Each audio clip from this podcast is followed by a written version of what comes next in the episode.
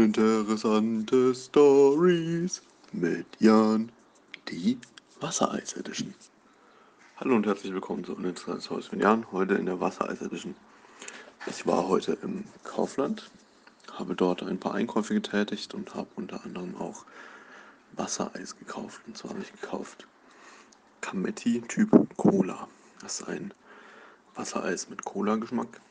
Das habe ich dann mit nach Hause genommen und es probiert. Das war sehr schmackhaft und im Laufe des Tages habe ich dann insgesamt drei Wassereise gegessen. Das war uninteressante Stories mit Jan, die Wassereis Edition.